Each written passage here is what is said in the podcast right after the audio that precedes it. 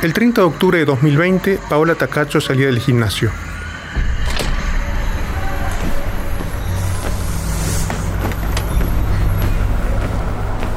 Mauricio Parada Parejas, quien hacía años amenazaba con matarla, la esperó afuera de su casa, sentado en la vereda. Cuando apareció Paola, la apuñaló en pleno centro de la capital tucumana. Un año después, esta es la reconstrucción de esa historia. La Gaceta Podcast presenta.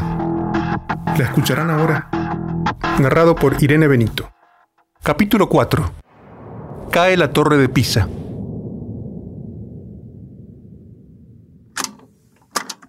Esto sucedió en el episodio anterior.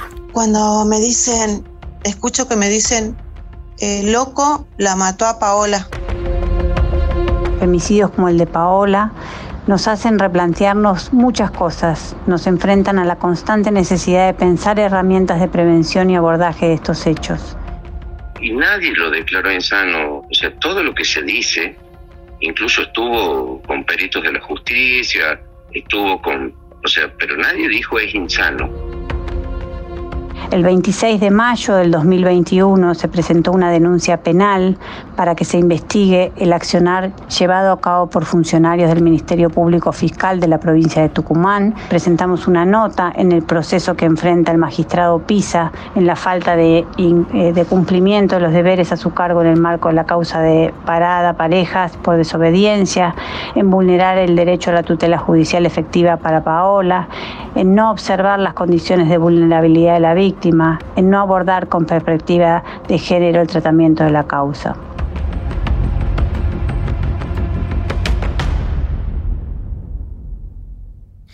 Juan Francisco Pisa tal vez haya sido el juez penal más polémico del sistema judicial.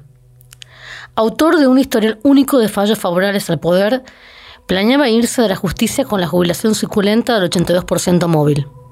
Planeaba retirarse de los tribunales por la puerta grande desde 2018. Pero el femicidio de Paola Tacacho frustró ese proyecto. Pisa quedó en el centro de la indignación por haber sobreseído a Mauricio Parada Parejas. ¿Cuál fue ese error? Haber subestimado la violación de la primera medida perimetral impuesta al imputado para mantenerlo aislado de la víctima. El oficialismo le brindó la máxima protección, pero eso no fue suficiente. Una serie inédita de enredos lo colocó en una situación sin precedentes, hasta que al final Pisa tuvo que sentarse ante el jurado de enjuiciamiento a rendir cuentas por impedir el juzgamiento de parada parejas. Todo terminó con un veredicto de destitución. Primer cargo formulado por la comisión dice, el doctor Pisa ha incurrido en incumplimiento de los deberes a su cargo por vulnerar el derecho de la tutela judicial efectiva de Paola Estefanía Tacacho, en el marco de la causa parada pareja Mauricio sobre desobediencia judicial, víctima Paola Estefanía Tacacho, expediente 34.121 del 2016. El segundo cargo es el doctor Pisa incurrido en falta de cumplimiento de los deberes a su cargo por no observar las condiciones de vulnerabilidad de Paola Estefanía Tacacho al abordar el tratamiento de la causa parada pareja Mauricio sobre desobediencia judicial. El tercer cargo formulado es el doctor Pisa ha incurrido en falta de cumplimiento de los deberes a su cargo al no abordarla con perspectiva de género. El tratamiento de la causa parada pareja Mauricio sobre desobediencia judicial, señora legisladora Alperovich Sara. ¿Es el acusado culpable o no culpable de falta de cumplimiento de los deberes a su cargo por vulnerar el derecho a la tutela judicial efectiva? Culpable. Esta misma pregunta va dirigida al legislador Berarducci Walter Fabián. Culpable al doctor Esteban Jerez, Culpable. al legislador Herrera Daniel Alberto, Culpable. al legislador Loza Dante Rolando, Culpable. Al legislador Morov Javier, Culpable. al doctor Nazur Federico. Culpable. Yo también lo encuentro culpable al doctor Pisa.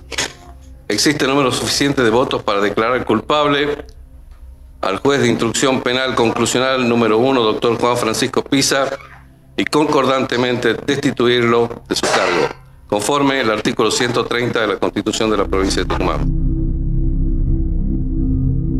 Por primera vez en la historia de Tucumán, un juez es expulsado por el incumplimiento de una restricción de acercamiento. Pisa nunca creyó que eso iba a pasar. De hecho, había presentado la renuncia para acceder a la jubilación con el 82% móvil 15 días antes de que Parada Parejas asesinara a Tacacho. Lo cuenta Martín Soto, periodista de la Gaceta. Él inició el trámite en Lances en marzo del 2018, viendo hacia atrás, ya el 15 de, octubre del año pasado, de 2020, había ingresado al Poder Ejecutivo la renuncia condicionada, ¿no? Eh, recordemos que hasta eso también, bueno, o como mejor dicho, como consecuencia de este, de este crimen de Tacacho, también paralelamente en la legislatura ingresan pedido de juicio político contra Francisco Pisa. Y llega el día 24 de febrero, horas antes de que se reúna la, comisión de juicio político para ver si es que esta causa pasaba al jurado de enjuiciamiento o no, el gobernador Juan Mansur eh, firma el decreto, el 369-14, eh, mediante el cual acepta la renuncia condicionada justamente eh, del juez Pisa para que pueda acceder, avanzar, mejor dicho, con los trámites en ANSES para acceder a la jubilación con el 82% móvil. Pero ¿qué pasa? Pasan los 60 días, no ocurre esto en el medio eh, horas después incluso de que, de que, se le acepta, Mansur acepta la renuncia, la comisión de juicio político, en ese momento presidida por Zacarías Coder, eh, decide en su gran mayoría, también con el apoyo de, un busista, eh, clausurar las actuaciones cuando correspondía suspenderla. durante 60 días para ver si es que, que, avanzaba o no avanzaba finalmente este trámite en Lancés. lo, cierto es entonces que no se terminó resolviendo en la ANSES esta situación, empezaron eh, a volvieron de cero, mejor dicho, los plazos, hubo nuevas presentaciones en, la comisión de, juicio político para iniciar un pedido de destitución contra el juez. Y bueno, en paralelo hubo modificaciones en las leyes eh, para, jubilación de magistrados. Eh, el ya no decía que no era suficiente este, esta renuncia condicionada, sino que le pide la renuncia lisa y llana, que la termina presentando eh, PISA el, 11 de junio.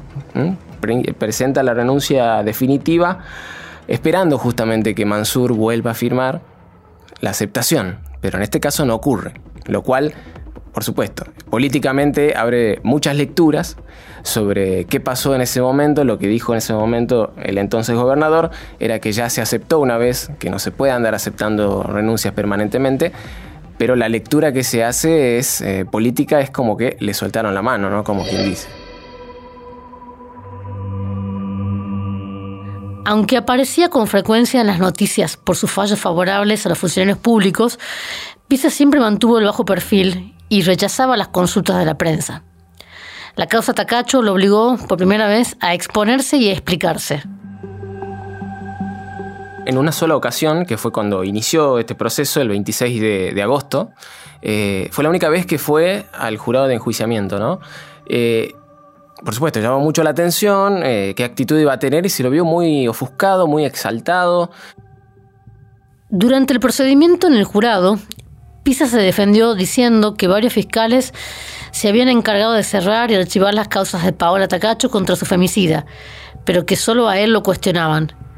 En el único contacto que tuvo con el periodismo, el juez manifestó lo siguiente. ¿Cuál es la responsabilidad que yo puedo tener mm. por la resolución mía? Cuando es un, por, supuesto que no. ¿Por, qué? ¿Por qué? Porque la Gaceta fue imprudente eh, eh, en su momento en decir al día siguiente ocurre el hecho, pisa el responsable. Pregúntale a la, a la Gaceta Valeria Benítez. Tengo la conciencia tranquila de que por mí no falleció ella. Para las denunciantes de Pisa, Laura Sánchez y Belén Ortiz, hubo un mal desempeño que permitió que el femicida Parada Parejas permaneciera impune y continuara agrediendo a Paola Tacacho. La denunciante Ortiz manifiesta sus reparos y conclusiones en estos términos.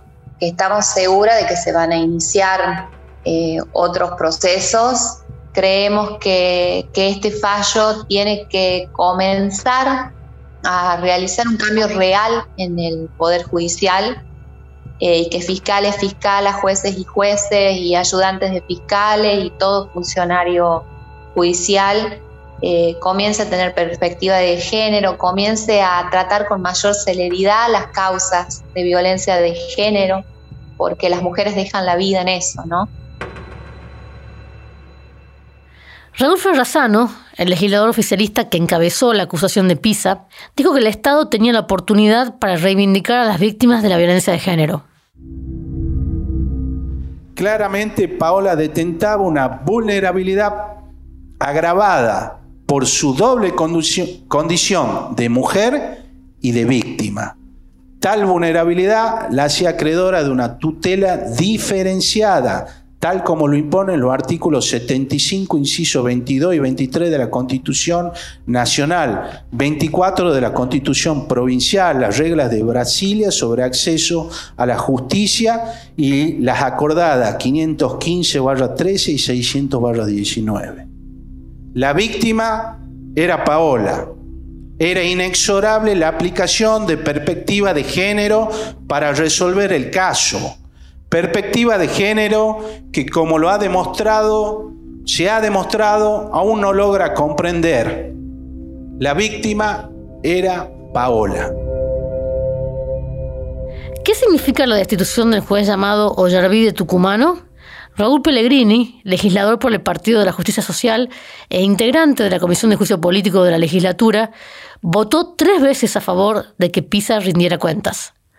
Según su criterio, la destitución abre la puerta para que nunca más una mujer sea desoída. Yo creo que es un llamado de atención de la Comisión de Juicio Político, del jury de enjuiciamiento, a todos los magistrados, absolutamente todos los magistrados.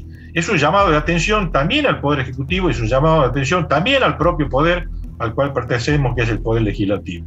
y es que no se puede tolerar nunca más eh, ninguna situación que eh, indique mirar hacia otro lado, no entender lo que está pasando, la situación de violencia y de vulnerabilidad que, sí, que, tiene la mujer. Mariela Tacacho, madre de la profesora de inglés, había asegurado que estaba dispuesta a prender fuego a la legislatura si el jurado no echaba pisa. Después de conseguir su objetivo, Mariela Tacacho expresó que sentía alivio, pero que todavía le falta un camino por recorrer.